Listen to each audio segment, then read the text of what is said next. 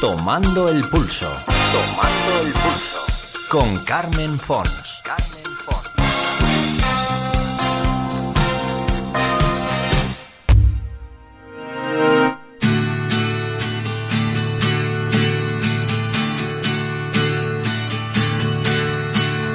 No lo escribas ni lo grabes, dímelo. Viajaremos por un momento a los años 80. Palabras. ¿Los recuerdan? Ser joven era una bonita y hermosa promesa llena de futuro y posibilidades. Las fans se agolpaban en las puertas de los hoteles. Sus ídolos, grupos y voces solistas, muchas de las cuales expresaban sus sentimientos, pensamientos y emociones en la hermosa lengua de Cervantes y que proliferaron con gran éxito durante el reinado de esta década, llevaban a cabo giras y conciertos multitudinarios en campos de fútbol y plazas de toros repletas de público hasta la bandera. La radio, la radio era el máximo exponente de la movida musical. Se escuchaba por doquier, en los taxis, las oficinas, los talleres. Los programas de radio de ese tiempo pasaron a la historia por su calidez y el interés nunca más visto de un público fiel y seguidor del que solo parece quedar hoy día la añoranza de ese pasado. España salía del letargo y frases como puedo prometer y prometo se convirtieron en algo más que una declaración de intenciones política, no siempre de promesas cumplidas, y en un grito popular de guerra en una España que bebía sorbos y hasta la embriaguez de la tan ansiada y prometida libertad que arrojó a las calles a las tribus urbanas, los brillos, los cardados y las reconocibles sombreras. Eso cuerpo a cuerpo. Sí, ciertamente fueron buenos tiempos, y muchos de nosotros, hoy responsables o al menos lo intentamos, ciudadanos de esta a veces irreconocible y poco edificante sociedad, vivimos todo aquello desde una juventud que nos llevó a tantos errores como inolvidables experiencias. Hoy, en Tomando el Pulso desde un presente labrado a base de esas mismas experiencias y en forma de trabajo discográfico, José Ballesteros, más conocido en el mundo artístico como Jo. Bienvenidos, señores. Comienza Tomando el Pulso. Cada segundo que estoy a la espera sin saber si me vas a decir que no hay momento en el día en que no pienses en mí no lo escribas ni lo grabes dímelo o acabaremos como siempre con otra discusión. Soy capaz de cruzar el mundo para verte aunque sea un segundo, tú deberías ser capaz de demostrarme que tu amor es sincero y profundo. Con lo fácil que sería el mirarnos a los ojos y decirnos esas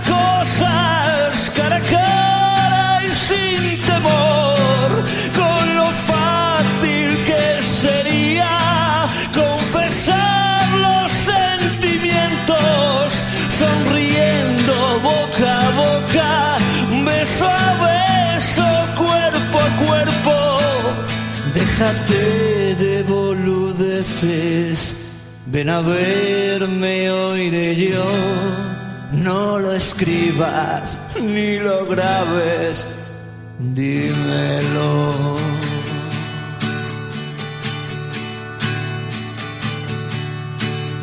No lo escribas ni lo grabes, dímelo. Y si no puedes hacerlo, entonces olvídalo. Que yo miraré para otro lado y poco a poco sabré olvidarte.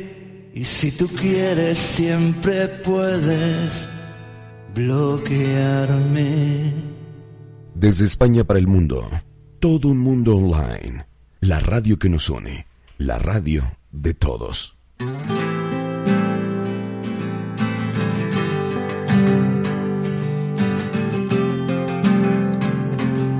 ¿Qué haríamos sin la música? ¿Qué manera más bonita de ordenar ideas, emociones, sentimientos? Plasmarlos además a través del contenido musical que puede ofrecer, por ejemplo, una guitarra, un piano o cualquier otro instrumento. Sin lugar a duda, la voz humana es uno de los instrumentos más perfectos que nos ha concedido la madre naturaleza. Bien ocurre, ya les hemos hablado en algunas ocasiones del recurso para nosotros maravilloso que suponen las redes sociales, que de vez en cuando contactamos con gente al menos interesante, en principio muy interesante. Bien, y este es el caso de nuestro invitado de hoy. Se nos presenta como Jo. ¿Y por qué se hace llamar Jo este granaíno que viene a conocer tomando el pulso? Jo, ¿qué tal? ¿Cómo estás? Bienvenido y gracias. Hola Carmen, un placer, encantado de estar contigo en tu programa. Oye, tú estás muy lejos, estás en Montevideo, amigo, en Uruguay. Sí, eh, hace Va para cinco años ya que decidí romper mi zona de confort, que era mucha en España, en mi ciudad, en todo el país. Estaba de giras, la verdad es que estaba tan cómodo que sentí que me aburría, sentí demasiado conformismo y en el año 2017 recién cumplido 50 años, decidí romper esa zona de confort y apostar por esta aventura latinoamericana y aquí sigo. Porque me hace mucha falta, porque ya no basta con imaginarte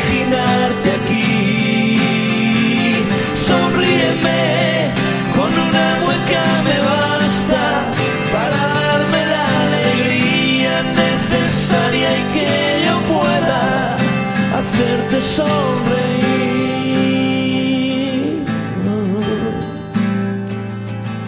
Eh, te has movido mucho, eres un hombre muy trabajador, al menos eso parece a priori. ¿Quién es Jo realmente? aviso y otros cuesta convencerlos.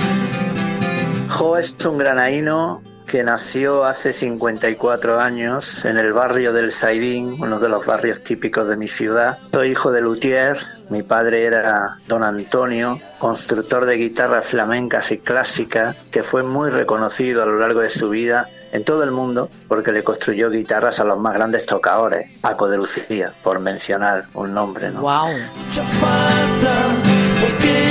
Crecí con eso, crecí con eso, crecí eh, oliendo a madera en casa, en el taller, jugando con el serrín y las virutas de esa madera con mis hermanos, viendo pasar a estos grandes tocadores y también bailadores, bailadoras, palmeros, castañoleras, cantadoras, todo, todo el flamenco que bullía alrededor de las guitarras que construía mi padre, pues pasaban por el taller y también por casa y organizaba veladas y, y yo crecí con todo eso, escuchando además, mi padre era un, un corazón flamenco que escuchaba copla española, escuchaba todo, todo el folclore clásico nacional español y por supuesto el flamenco, pero el más ortodoxo. ¿no? Decía, él decía que Camarón a él no le gustaba, que a él le gustaban los antiguos, ¿no? además lo decía con ese tono de la vieja guardia granaína, los antiguos. ¿no? Y, y nada, yo crecí con eso, básicamente, ¿no?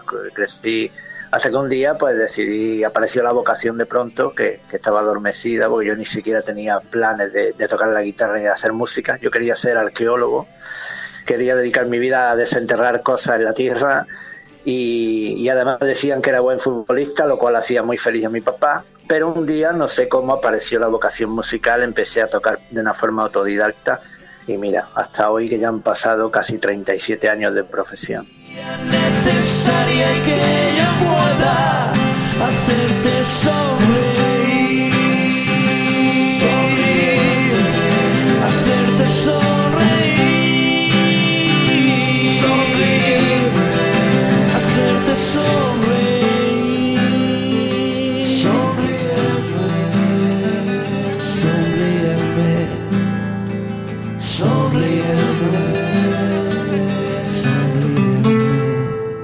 Has hablado de una forma muy poética y romántica del, del olor a madera. Yo me atrevería a decir esa combinación perfecta, ¿no? Que en tu caso además se gesta en tu propia casa y alimenta un poco esa actitud artística que tú tienes, olor a madera y sabor a arte, porque estamos hablando de grandes del flamenco, muy conocidos aquí en España y si me permites, por los que yo siento un especial respeto.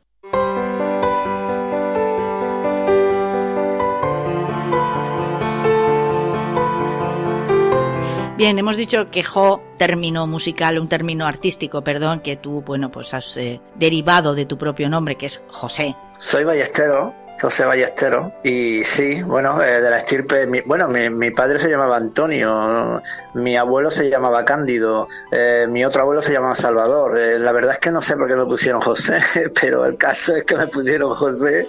Y bueno, pues es un nombre muy, muy español, ¿no? Muy español. Cuando estaba buscando un nombre artístico, a veces las cosas más fáciles las, tienen, las tienes delante y no las sabes ver. De hecho, yo llegué en el 2017 a Argentina sin tener un nombre artístico. Los productores que me querían llevar la gira eh, me veían como José Ballesteros, ¿no? Eh, con traje, con, corbata, con una imagen demasiado, entrecomillado, viejuna. Y yo, bueno, no soy ningún niño, pero todavía no tengo ese espíritu, así que no me gustó nada la idea. Y fue precisamente uno de mis primeros amigos, contactos argentinos, quien me llamó desde la barra de, una cafetería, de un bar, ¡Jo! Y dije, mira, carajo, ahí estaba, ¿no?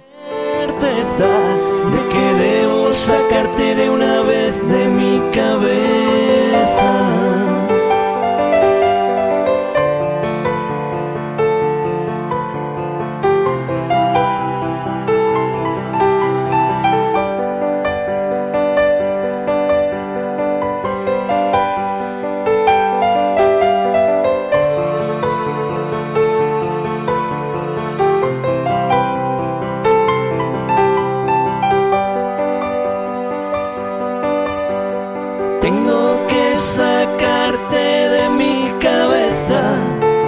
Sofocarte como un fuego provocado que arde dentro y que me quema.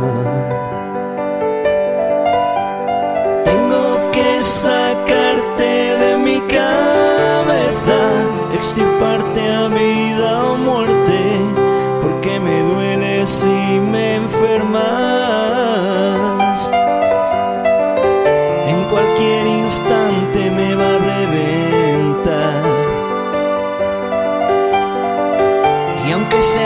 Camino, eres mucho más de lo que puedo andar.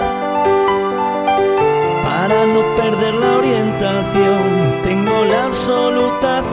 Bueno, hemos hablado del ambiente musical por parte de tu padre, que como has dicho era luthier de guitarra española, y ahí empiezas tú un poco a decantarte por el, por el mundo del artisteo, ¿eh? entre comillado, ¿no? Desde pequeñito me imagino, pues te manifestabas abiertamente bailando, gesticulando cuando tu padre tocaba la guitarra o esto no se produce hasta que tienes 20 años y aparece el primero realmente de los grupos y formaciones que tú capitaneas además? No, no, no, no, yo vivía la música porque mi padre era un apasionado del flamenco. Fíjate qué curiosa es la vida, ¿no? Mi padre construía guitarras maravillosas, pero no sabía tocar la guitarra, salvo cuatro acordes pero afinaba increíblemente bien. La pasión de mi padre era la trompeta no. Cuando dejaba de hacer guitarra se perdía y se pasaba las horas tocando la trompeta, que era realmente el instrumento que a él lo apasionaba. La guitarra, como él decía, era su trabajo, lo que nos daba de comer. Parece que lo estoy escuchando, ¿no? Y fíjate qué cosa tan, tan curiosa. Y a mí, yo, yo disfrutaba de todo aquello, no sé si lo disfrutaba, pero formaba parte Mm, todo lo que he contado antes formaba parte de mi día a día, de mi día a día, la madera, la guitarra, los invitados, esto, lo otro. Pero yo no, yo como contado no tenía planes ninguno, ni, ni, ni, nada por el estilo. Simplemente un día mm. me lesioné el tobillo gravemente en un partido de fútbol jugando con la selección andaluza. Estuve como tres meses, tres, cuatro meses con la, con la pierna escayolada y en alto. Y en ese transcurso de tiempo me aburría tanto que tomé un, bueno, digo tomé porque ya me he acostumbrado a decir en este lado del mundo, que no se puede decir coger. Digo, voy a decirlo en español como se debe, ¿no? Cogí una guitarra de mi padre, cogí una guitarra de mi padre y, me, y empecé a curiosear y saqué unos acordes con los vinilos en su tocadisco y, y vi que me gustaba. Y, y, yo creo que ahí fue cuando la vocación que estaba dormida despertó. Y además desperté relativamente tarde, tenía casi 19 años.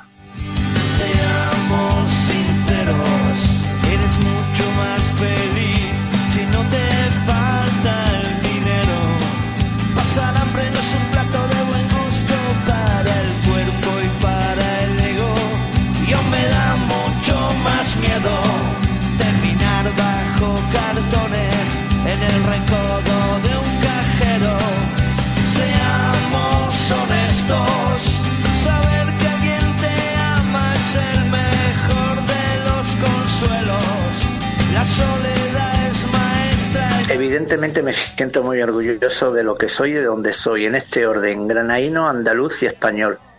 Pero ¿sabes qué pasa? Sí, me acuerdo de mi ciudad, me acuerdo de mi almuñecas, mi pueblo en la costa, con mi pisito frente al Mediterráneo, donde yo salía a tocar la guitarra, a componer, a hacer footing, y luego me iba de gira por toda España, por toda Europa, claro, me acuerdo, claro que me acuerdo de mi rinconcito en el mundo. Y por supuesto me acuerdo de mi hijo, que es, lo, que realmente añoro y añoraré siempre hasta que consiga que se venga conmigo para acá, a este lado del mundo que está allí en Granada, también, bueno, en Andalucía, él vive en Sevilla, también peleando porque ha heredado el gen musical de su papá. Y, pero por lo demás, ¿qué quieres que te diga? Me considero, diciendo todo esto y estando orgulloso de donde soy, soy un ciudadano del mundo, querida. Soy muy empático, donde estoy soy.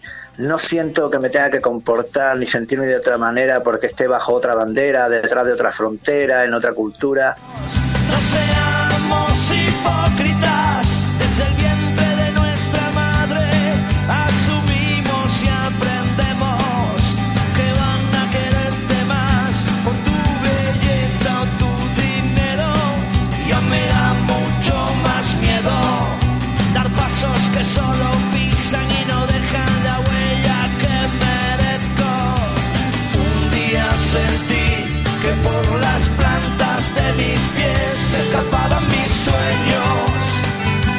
y tanto en Argentina como en Uruguay como en Chile, que son los países que hasta el momento he podido pisar pre-pandemia y con todos los que hablo haciendo entrevistas todos los días, pues yo nunca me he sentido un extranjero. Todo el mundo te trata con mucho cariño, con mucho respeto. El concepto del músico es muchísimo más importante en este lado del mundo y sí que se considera una profesión. Si yo en España, si a mí en España me preguntan cómo han hecho toda la vida, ¿tú a qué te dedicas? Digo, pues yo soy músico. Sí, eso está muy bien, pero ¿a qué te dedicas de verdad? Ese es uno de los hándicaps que desgraciadamente en España todavía está a la orden del día, ¿no?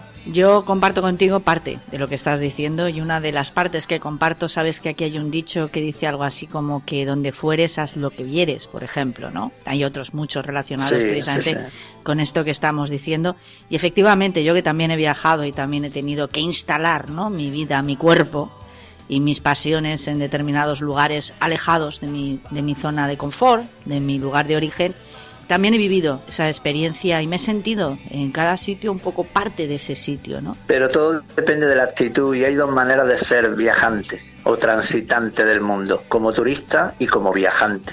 Son dos cosas diferentes. Si tú vas de turista para sacar unas fotitos y comprar unos souvenirs y ver los monumentos, pues bueno, ya está. No vas a conocer nada más que lo que tengas delante de tus ojos pero si eres un viajante y, y, viajar te enriquece como persona y profundizas en la tierra que estás pisando, en el sentir de la gente, en prestar atención a su forma de entender la vida, a su política, a, su economía y a su música, por supuesto, pues entonces te darás cuenta de que si tienes que ver diferencias las verás y si no, pero y si no no las verás. Y yo te voy a decir por mi propia experiencia como músico y como artista, no, no hay tantas diferencias como pretenden hacernos creer. Estás escuchando a Carmen Fons en todo un mundo online.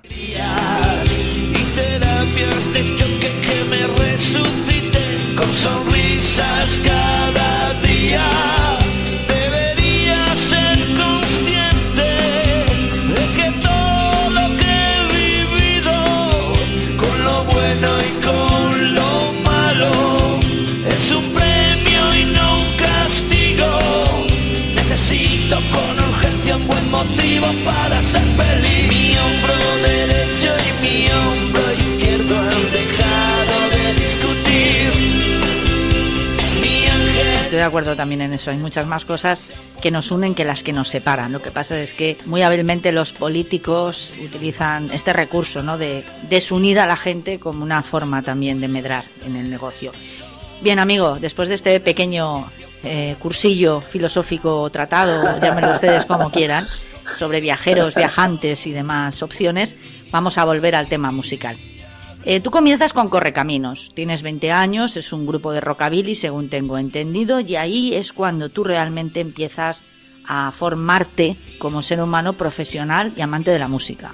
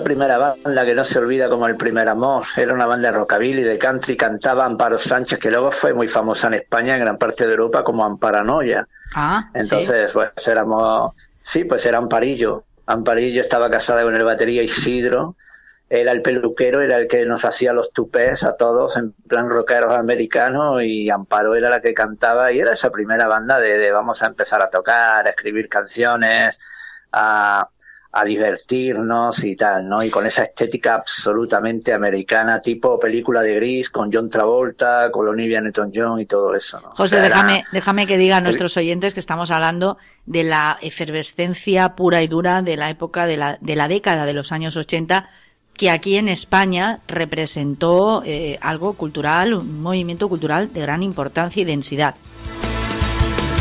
Claro, era el la madrileño que los extendió a, toda, a todos los rincones del país. Y mira, una de las cosas que aprende uno viajando es que esa misma efervescencia, en esa misma época, en la década de los 80, ocurrió como una revolución cultural en todos los países latinoamericanos. Tú vienes a Argentina y el rock nacional argentino fue se inició en los 80 el rock chileno el rock boliviano el rock uruguayo madre mía de mi vida desconfía y no lo des todo por ganado. Ten confianza y no lo des todo por perdido.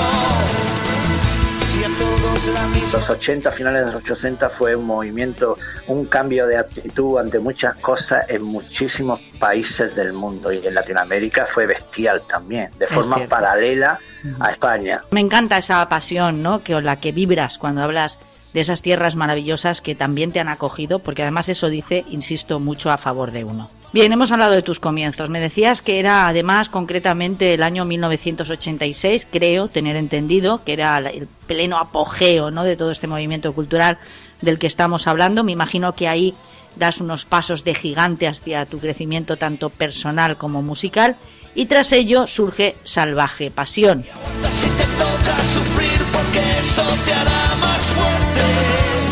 Pasé de tocar en fiestas para los amigos, en pequeñas salitas, en encuentros musicales, culturales, a profesionalizarme. Entraron en escena eh, la, la discográfica, los productores, los managers, las giras pasé de tocar para unos cuantos amigos a, abrir conciertos de la gente que, que, triunfaba en esa época, como, no sé, No me pises que llevo estanclas o, o mucho, la mayoría de amistades peligrosas, todos los que por ese tiempo estaban ya en la Unión, eh, todos los que estaban triunfando ya en España, ¿no? Entonces, eh, una disquera se fijó en mis canciones y, y, y montamos Salvaje Pasión, que fue un proyecto hecho expresamente como como, como, como, en un laboratorio, porque la verdad es que solo duró un, long play que grabamos, ¿no? Porque es como si nos hubieran cogido con pinza y nos hubieran puesto en el lugar y nos dijeran, oye, venga, esto es lo que hay que hacer. Estábamos muy, muy, muy, muy dirigidos por productores, por managers, por disqueras y eso no nos hacía nada felices, pero tengo momentos maravillosos compartiendo escenario con, pues mira, me ha venido ahora a la mente en Villaviciosa de Odón, en la piscina municipal, siendo telonero de presuntos implicados, nada más y nada menos. Lo estoy, ahora mismo lo estoy imaginando, o yo qué sé.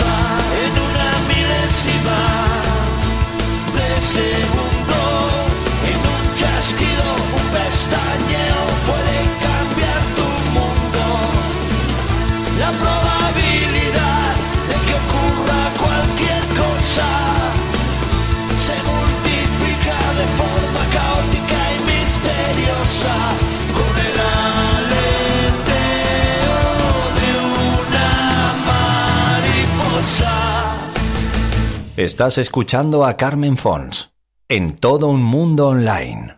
Esto es Tomando el Pulso.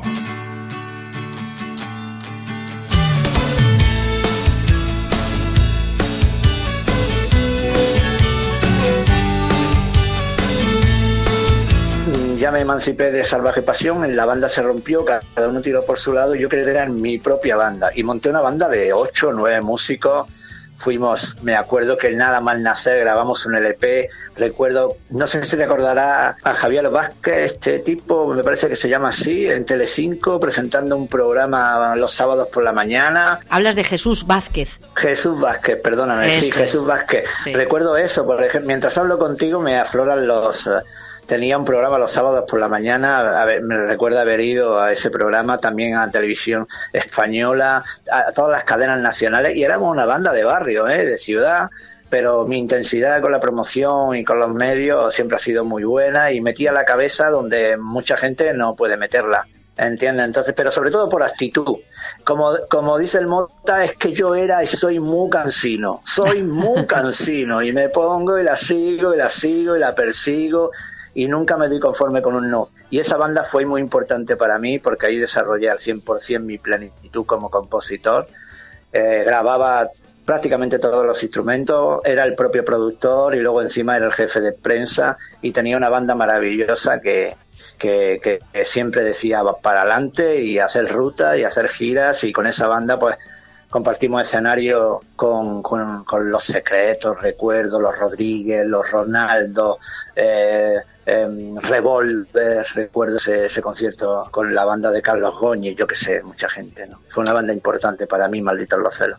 Sin embargo, fíjate que tras esta experiencia en la que has hablado de ocho músicos, nada más y nada menos, eh, te instalas en el mundo de lo solitario, a pesar de que tú mismo acabas de decir hace un ratito en esta entrevista que la soledad no es tu fuerte. Sí, pero fue una anécdota, ¿no? Cuando íbamos a grabar el tercer álbum de Malditos los celos, pues no sé lo que pasó, que todo se rompió. Las buenas historias no duran demasiado, querida. Al menos esa es mi experiencia. O dicho de otra manera, al final siempre hay una fecha de caducidad para todo, por mucho que quieras. Y era muy complicado compatibilizar horario e historia. Y en ese transcurso de tiempo entre la ruptura de Malditos los celos y lo que quería hacer nuevo, pues me dijeron, oye, tengo un estudio de grabación aquí, métete y graba lo que quieras. Y me metí tanto que grabé un, el, cuando estaba empezando el formato CD a llegar a España, Mm. me metí tanto que grabé 30 canciones y elegí 14 canciones, me parece, para, para hacer un, Un para CD. hacer un, un CD, un CD, sí, ahí fue donde me metí más a fondo en el tema de la producción, a aprender y todo eso, pero saqué un par de canciones que la verdad es que sonaron y, y nada más, pero enseguida, enseguida volví otra vez a, a mi a mis proyectos como banda y, y ese y ese CD en solitario ha quedado más como anécdota que como en otra cosa, ¿no? Pues estamos ahora mismo en el año 1995. ¿Recuerdas cómo se llamaba ese Sí. trabajo en solitario? Sí, sí, Candy, Ajá. Candy que es eh, mi segundo nombre, pero nunca lo uso. Y, y, y eran 14 canciones, de pop, absolutamente comercial, todo hecho, todo hecho muy de, ¿cómo te lo diría? Muy artesanal, ¿no? Muy artesanal. Estaba en un periodo que realmente no sabía lo que quería hacer o por dónde tirar. Y dije, bueno, pues lo saco adelante. Lo, era, fue mi primera incursión en la autoproducción, lo pagué de mi bolsillo y saqué copias, lo moví por todos los medios hasta que apareció otra vez esa musa, ese, esa luz que dijo, ah, ya sé lo que quiero hacer, voy a montar otra banda de rock and roll. Y fue lo que hice. Es tan caprichoso como incomprensible. Todo un mundo online. La magia de la radio. Claro, y así hablamos o llegamos, mejor dicho, a hombres solos, me imagino, con esos 22 temas en un solo CD. Esto es trabajo, ¿eh? Esto se llama, esto se llama Sí. ser un auténtico currito aquí en España. Y yo decía, y me decían siempre, ¿y para qué llenan los CDs si la gente solo escucha tres canciones? Y digo, pues qué pena. Eres yo decía, pues sois muy malo, porque si hacéis un CD para que escuchen solo tres canciones, es que el resto de las canciones deben de ser lamentables. Digo, además, si en el CD caben 74 minutos, yo creo que qué menos que a la gente que lo tiene que pagar llenarlo lo máximo posible. Yo nunca he tenido ese problema por escribir canciones ni lo tengo. Espero que la musa me acompañe hasta el último de mis días en la tierra, ¿no? Y dije, yo lo voy a llenar. Yo mandé a fábrica 24 y en el último momento me dijeron, no podemos meter más de 22. Y caray, caray que se van a quedar dos fuera. bueno, pero ya... la, idea, la idea era meter 24, sí, eh, sí, Escucha, José, ya estaba bien con 22, ¿eh? O sea, te digo yo que, algo de esto entiendo. Pero a mí es que, ¿me entienden el sentido? Mira, los que creamos... Sí siempre nos gusta poder conservar o poder mantener vivo, si no todo, pues todo lo bueno que creemos que hemos hecho, ¿no? Y para mí no meterlo en un CD, en, un CD, perdón, eh, era como, ah, se van a olvidar, se van a perder, se van a quedar ahí, qué pena, ¿no? Entonces, bueno, yo decía, pues al máximo. De todas maneras, como bien dice aquel primer CD, La Casa del Callejón, fueron 22 canciones grabadas en un tiempo récord, 10 días, sesiones de de mañana, tarde y noche. Y también fue un, un disco que me dio un espaldarazo bueno, sobre todo no en la Champions League nacional, evidentemente, porque no teníamos un duro, no tenía presupuesto para nada, pero sí tenía mucha voluntad para moverlo y la verdad es que creamos un circuito muy bueno de show por todo el país, gran parte de Europa y, y, y luego vinieron muchos discos más, porque hombre solo duró muchos años. Sin cuerdas, son consonantes cuerdas soy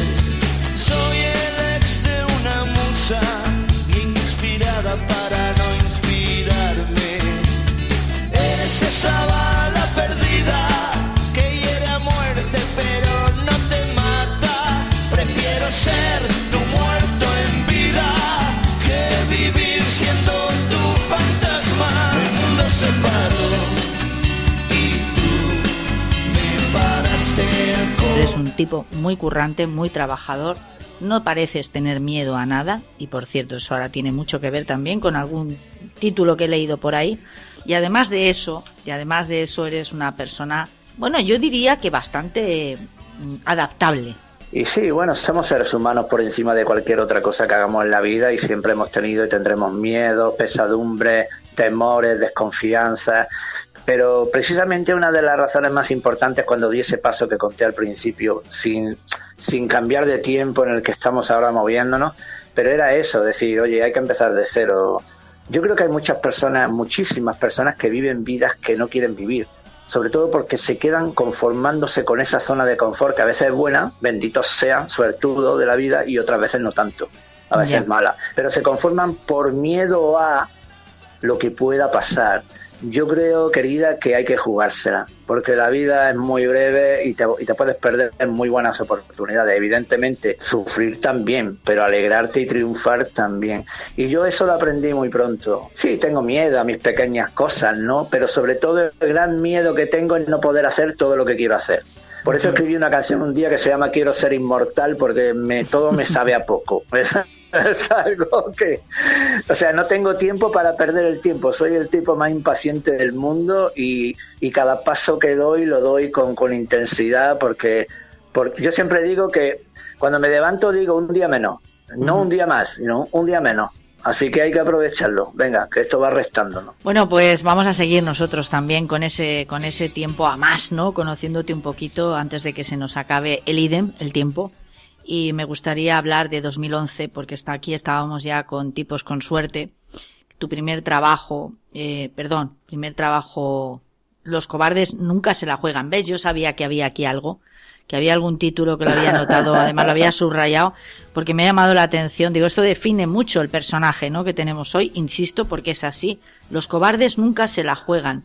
Este, este tipos con suerte y este título Los cobardes nunca se la juegan no es algo que surja de una forma gratuita, eh, José. Yo estoy segura de que, no sé, aquí tú ya tenías eh, esta forma, esta filosofía ¿no? de, vida, esta manera de entender el mundo.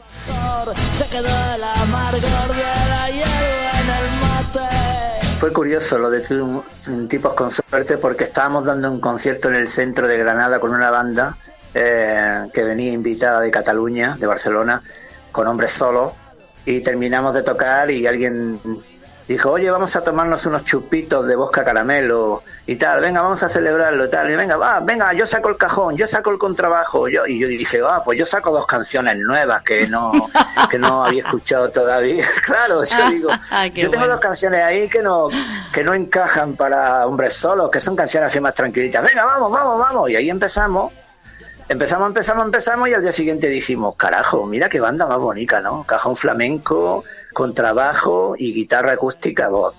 Y fíjate cómo fue la cosa que, que alguien nos escuchó y de pronto me llaman del- de la producción del programa Tus y Cabales. Por entonces estaba Risto, Merche y Corbacho. Per- Perfecto, me acuerdo perfectamente.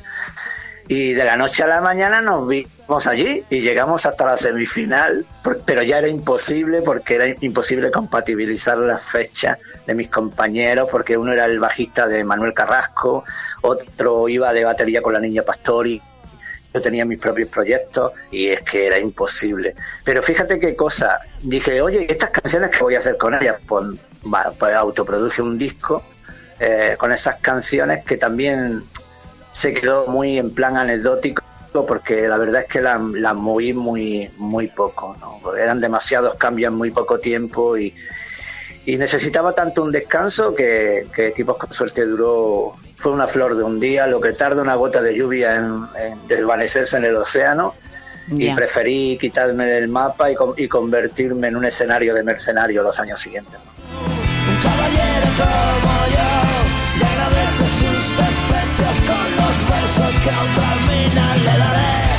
Te voy a contar un cuento a ver si despiertas ya. Dentro de ti vive una bruja buena que se muere por escapar. Lo curioso de esta historia, mi querida bruja mala, es que si sigues siendo así, te vas a quedar solita y abandonada.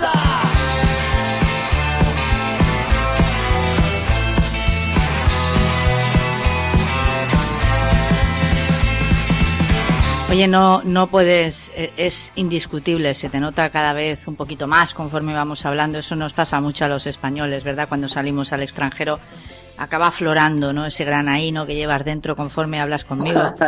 Porque es lógico, además, Sí. ¿eh? porque estamos más cerca de nuestras culturas, están más cerca, obviamente, aunque como ya hemos dicho, eh, probablemente eh, las distancias están más en la mente que en el día a día y en la cultura. En fin, eh, estamos ahora mismo en Hispanoamérica. Tú estás exactamente en Montevideo, en Uruguay. Pero antes de eso ha habido un proceso. Sí. Hace un tiempo, no demasiado, decides cruzar el charco, buscarte la vida en esa, en esa inquietud ¿no? musical y personal que tú pareces poseer, José, y llegas a Argentina. Allí te muestras al público, al gran público, con la reina de los quilombos, que ya me dirás tú qué haces con 12 canciones, creo, creadas además, producidas desde el principio hasta el final por ti, en las que todos los instrumentos que se pueden escuchar están interpretados por ti también.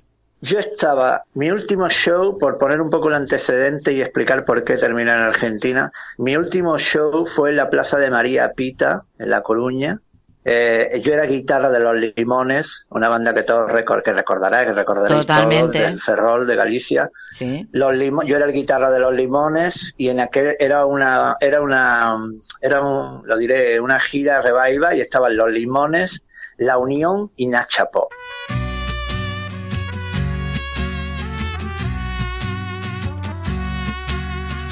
andando por el desierto, con un oasis yo vi. Y como estaba de sed medio muerto, bebí, bebí, bebí. Pero no tuve cuidado y una serpiente de cascabel me inyectó su veneno y casi no lo cuento esta vez. Saltaba de nube en nube levitando de amor. Era la envidia de todos los cuerpos que querían devorarte el corazón. Pero fui descuidado y no miré dónde pisaba. Y mientras caía, caía y caía, te reías a carcajadas. Vaya actriz que estás hecha, te mereces un Oscar. No necesitas guiar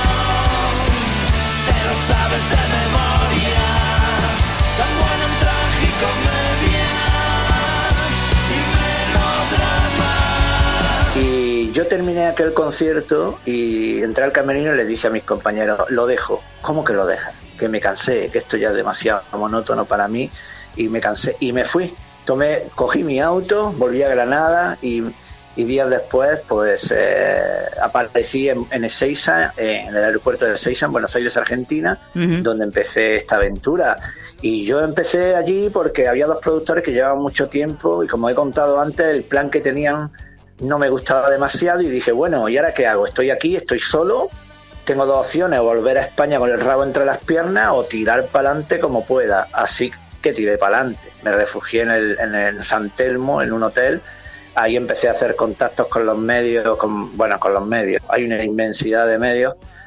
y empecé a tocar puertas, a presentar mi música, a hacer show y la acogida fue tan buena, bueno, pues que dije, oye, pues aquí me quedo, ¿no? Pasaron muchas cosas, queridas, buenas y malas, pero eso no viene al caso. El caso es que seguí allí y, allí estuve en Argentina presentando La Reina de los Quilombos. El quilombo lo llevan los argentinos pegado a la boca, como el mate, ¿no? O sea, el quilombo, nosotros decimos quilombo y, sabemos lo que queremos decir, pues problemas, inconvenientes, pues allí lo mismo, ¿no? Y yo arranqué con esa canción que dio título al primer álbum como Jo, que cuenta la historia de una reina de los quilombos, de, una chica que, que, decía que su vida eran todo problemas y que ella no tenía tiempo para el amor. Y a mí me pareció magnífico para escribir una canción. Y esa canción sigue sonando, porque además una de las cosas que yo tengo es que yo nunca trabajo con una sola canción.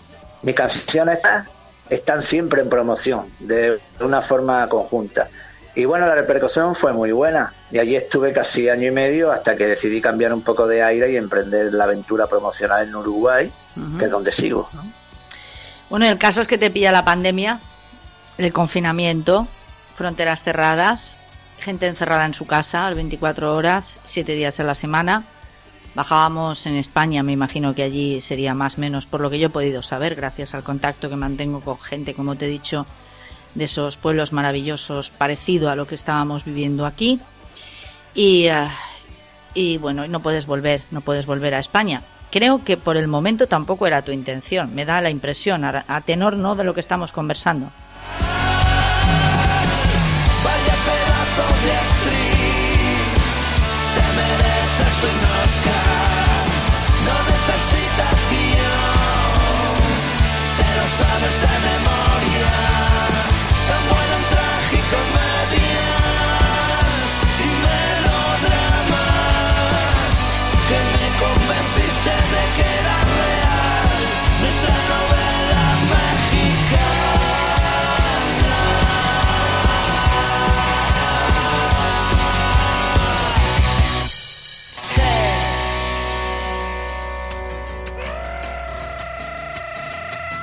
cuando yo dejé España, la dejé con todas las consecuencias. Yo dije, ya, ya he echado aquí media vida intentando mover mi, mi sueño musical y tal, ya es hora de cambiar y, como dije, sobre todo es una ruptura de zona de confort y buscar la felicidad donde quiera que pueda aparecer. No, no tengo ninguna intención, pero no por nada, sino porque sigo hacia adelante. Sigo hacia adelante. Cuando yo dejé España, la dejé para eh, emprender una nueva vida, encontrar nuevos horizontes y, explorar todo lo que pueda hasta el último día. Y si regreso, pues claro, siempre hay motivos para regresar. El más importante es mi hijo que sigue allí, ¿no? Por supuesto. Pero no, no, no miro, no miro por el retrovisor, querida. Oteo el horizonte y tengo mucho que ver, mucho que aprender y tengo muchas historias que quiero vivir. Eh, digo en este lado del mundo, pero en realidad con la globalización pues estás todo el día hablando con, con hispanoparlante en cualquier rincón del planeta, realmente, ¿no? Pero, bueno, me, alcanzó la, la, pandemia aquí en Uruguay. Yo el 28 de febrero de 2020, dos semanas antes de que se cerrara el mundo, separara el mundo, estaba presentándome con una banda que pude formar aquí en la sala Citarrosa, que es la sala más importante del país. Quiero ser inmortal, porque con tengo bastante. Lo de morir me parece un final tan injusto como lamentable. Quiero ser inmortal para... Todo un mundo es, a ver, música, humor, entretenimiento. Todo un mundo es un mundo. El de la radio, el de la radio con identidad, el de la radio bien hecha Además se oye en todo el mundo, de ahí su nombre. Así que venga, súbete a nuestro mundo y disfruta de lo bueno de la vida y de la radio. Juicio final se cumplirá religiosamente. Me ofrezco voluntario a colaborar por el bien de la humanidad en un mestizaje interestelar con una raza extraterrestre. Quiero ser inmortal. Eh, triunfando, muy contento y, y- y con objetivos eh, ya marcados, México, Chile, Estados Unidos, ese era el plan para el 2020 y 2021. Y bueno, dos semanas después, en marzo, pues el mundo se paró y todo se frenó. Y sigo en Montevideo porque hay que esperar. Por lo que a mí me toca es una lástima, porque realmente me hubiera gustado conocer a este músico de raza. No sé si en algún momento, en alguna ocasión, la vida nos dará la oportunidad de que tú vuelvas a España o yo viaje hacia Montevideo. Ojalá, ojalá me encanta viajar además. Sería una oportunidad maravillosa para conocer Montevideo. Pero bueno, eh, no sé, aquí tienes muchas raíces y además eres un músico importante. Yo quiero recapitular todo lo que hemos hablado con Jo, con José Ballesteros, porque este hombre ha compartido escenario, entre otros, aunque algunos los has mencionado tú, de una forma casi tímida, ¿no? Como pasando de puntillas, con esa humildad que caracteriza a la gente que, bueno, que tiene cierto talento. Eh, has compartido escenario con Tequila, con Andrés Calamaro, solo algunos, ¿eh? hay muchísimos más, pero como ustedes comprenderán no tenemos tiempo. Sabina, Revolver, Ole Ole, Camela, Presuntos Implicados, Alaska y Dinarama, Kiko Veneno. Aquí, aquí has triunfado también, amigo. Pero además eh, a lo grande. Se te reconoce y se te tiene en gran valor. mucho más tiempo. Me como hacía Capitán Spock. Voy a poder teletransportarme. Me sumo a la evolución. Lo que un día solo fue imaginación dejará de ser ciencia ficción más pronto que tarde. Para evitaros el sermón el día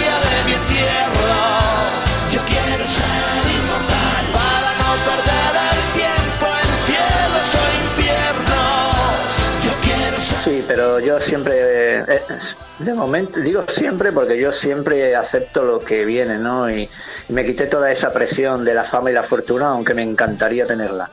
Pero soy un, me declaro un grandísimo, un grandísimo desconocido. Y yo peleo sobre eso y, y yo soy consciente de que hay un factor de suerte que se tiene o no se tiene que tener o está escrito en, en vete tú a saber qué estrella, en vete tú a saber qué parte del universo o en las líneas de la mano. Yo creo en esas cosas, ¿no? También creo en el sacrificio, pero no siempre es verdad estas frases que escucha uno, si insiste lo conseguirá, persiste, no, querido. O sea, yo, yo llevo 40 años, se me sale la lengua, me ha arruinado varias veces, tengo 54 años y vivo en un hotel en Montevideo con mi guitarra siempre al hombro. A veces tengo los bolsillos llenos y la mayoría de las veces ni las telarañas quieren entrar. Pero oye, lo que me hace feliz en el mundo que es la música y sigo luchando. Ahora son tiempos de supervivencia y esto te enseña mucho, ¿no? Pero prima, yo siempre digo que prima lo más importante. ¿Qué es lo que te hace feliz? Esto, pues hazlo, con todas las consecuencias. En mi caso, música, ¿no?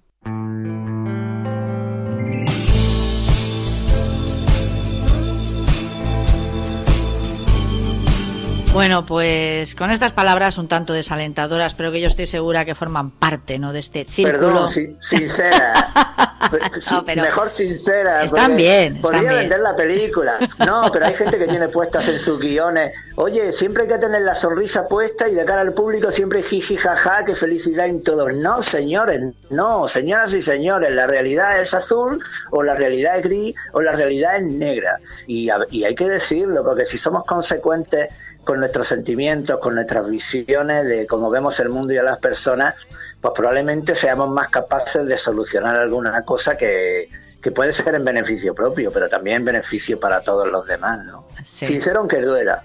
Hay una cosa cierta y es que los, eh, los creativos como tú, los artistas, bueno, tenéis esa doble cara, ¿no? Por una parte, la, la alegría de vivir, esa forma desprendida en términos además muy generales, ¿no? De entender la vida y la gente que os rodea. Es, pues como tú dices, ¿no? Parece que, que vivís en una, en una constante nube y luego está la otra cara de la moneda que además es la que os permite también escribir esas letras a veces tan intrincadas y con tantísimo sentido. De a mí me gustaría, hablando de letras, que, me, que me hables un poco, por ejemplo, de temas musicales con, con contenido como los que me has mandado para adornar ¿no? esta maravillosa entrevista de hoy que hemos mantenido ambos. Dios y el diablo se han hecho amigos. Eh, ¿Y esto? ¿Tiene un poco que ver con, con, con, lo que estabas diciendo ahora hace un ratito? Si bajara un poco el listón, si no fuera inconformista permanente. Todos los seres humanos, independientemente de qué bandera estemos, bajo qué bandera, bajo qué frontera, todos los seres humanos, siempre se ha dicho y es muy visual, tenemos una contradicción o una parte de contradicción con nosotros mismos. La imagen que todos conocéis del angelito en el hombro derecho y el diablito en el hombro izquierdo, ¿no? Pues por ahí viene un poco la cosa, ¿no? Yo mm, a veces aparecen los dos, te cantan al oído pidiéndote que hagas lo que ellos quieren, que son nuestras propias decisiones y eso nos lleva a los seres humanos a cometer errores o a veces a acertar, depende, ¿no? Pero que pero en realidad te complica la vida esa gran contradicción. Entonces Dios y el diablo se han hecho amigos fue un pensamiento que tuve y dije, oye, por una vez se podrían poner de acuerdo, ¿no? ¿Eh? hacerse amigos, tomarse una cervecita, calmarse, porque, ojo, sé que a mucha gente quizás no le guste lo que voy a decir, pero yo creo que es así. Todos tenemos un poco de ángeles y todos tenemos un poco de demonios. En un de Estás escuchando a Carmen Fons en todo un mundo online. Esto es Tomando el Pulso.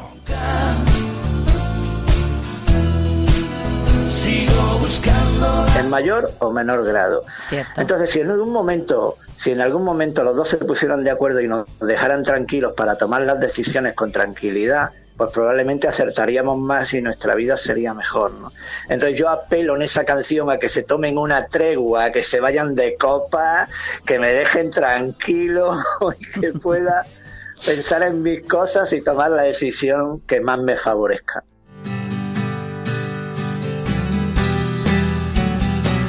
Bueno, yo solamente te puedo decir, José, que en el momento en que me plante delante de un buen plato de jamón ibérico, cortado a cuchillo, como tú bien sabes, con una copita de Rioja o un Ribera del Duero, ten por seguro que me voy a acordar de ti.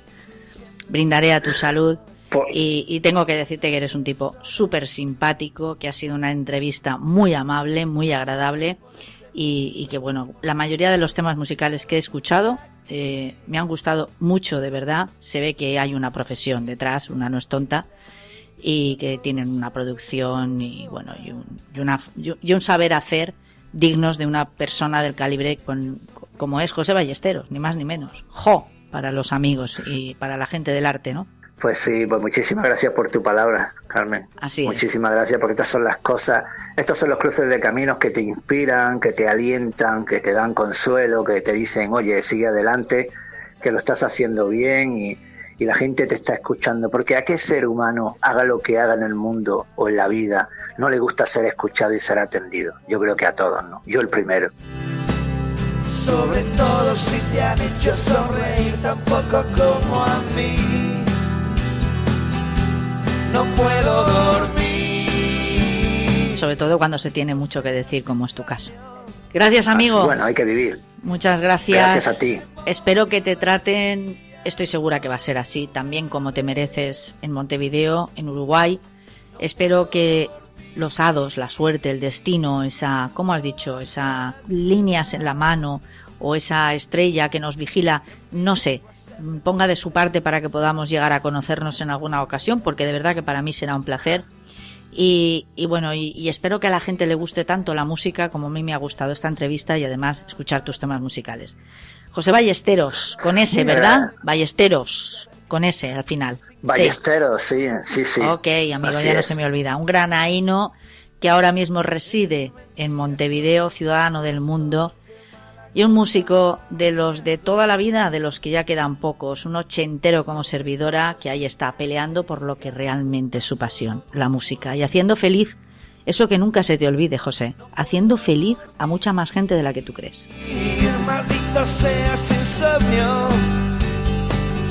que me Pues es verdad que a veces perdemos la perspectiva, pero gracias a Dios, al destino, a quien quiera que sea, cada día recibo mensajes, llamadas, gente me escriben cartas y, eso, es, eso es lo más bonito, porque yo creo que tengo la profesión, una de las profesiones más bonitas del mundo, pero encima soy un tipo afortunado porque puedo ponerle música a mi vida, porque todo lo que cuento es real, y encima todavía soy doblemente afortunado porque puedo compartir mi trabajo con personas de todos los rincones del mundo. Así que me siento un bendecido, la verdad. Eres un tipo con suerte.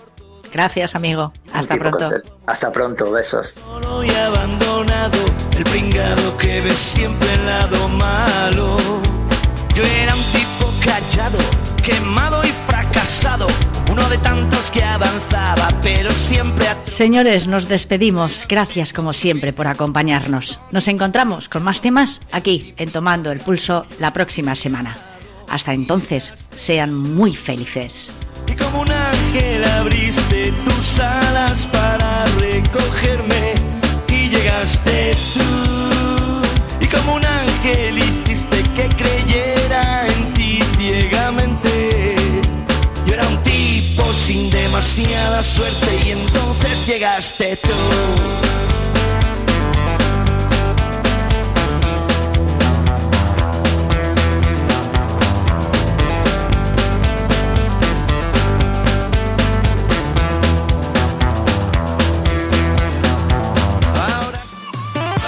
Desde Valencia, España, tomando el pulso con Carmen Fox.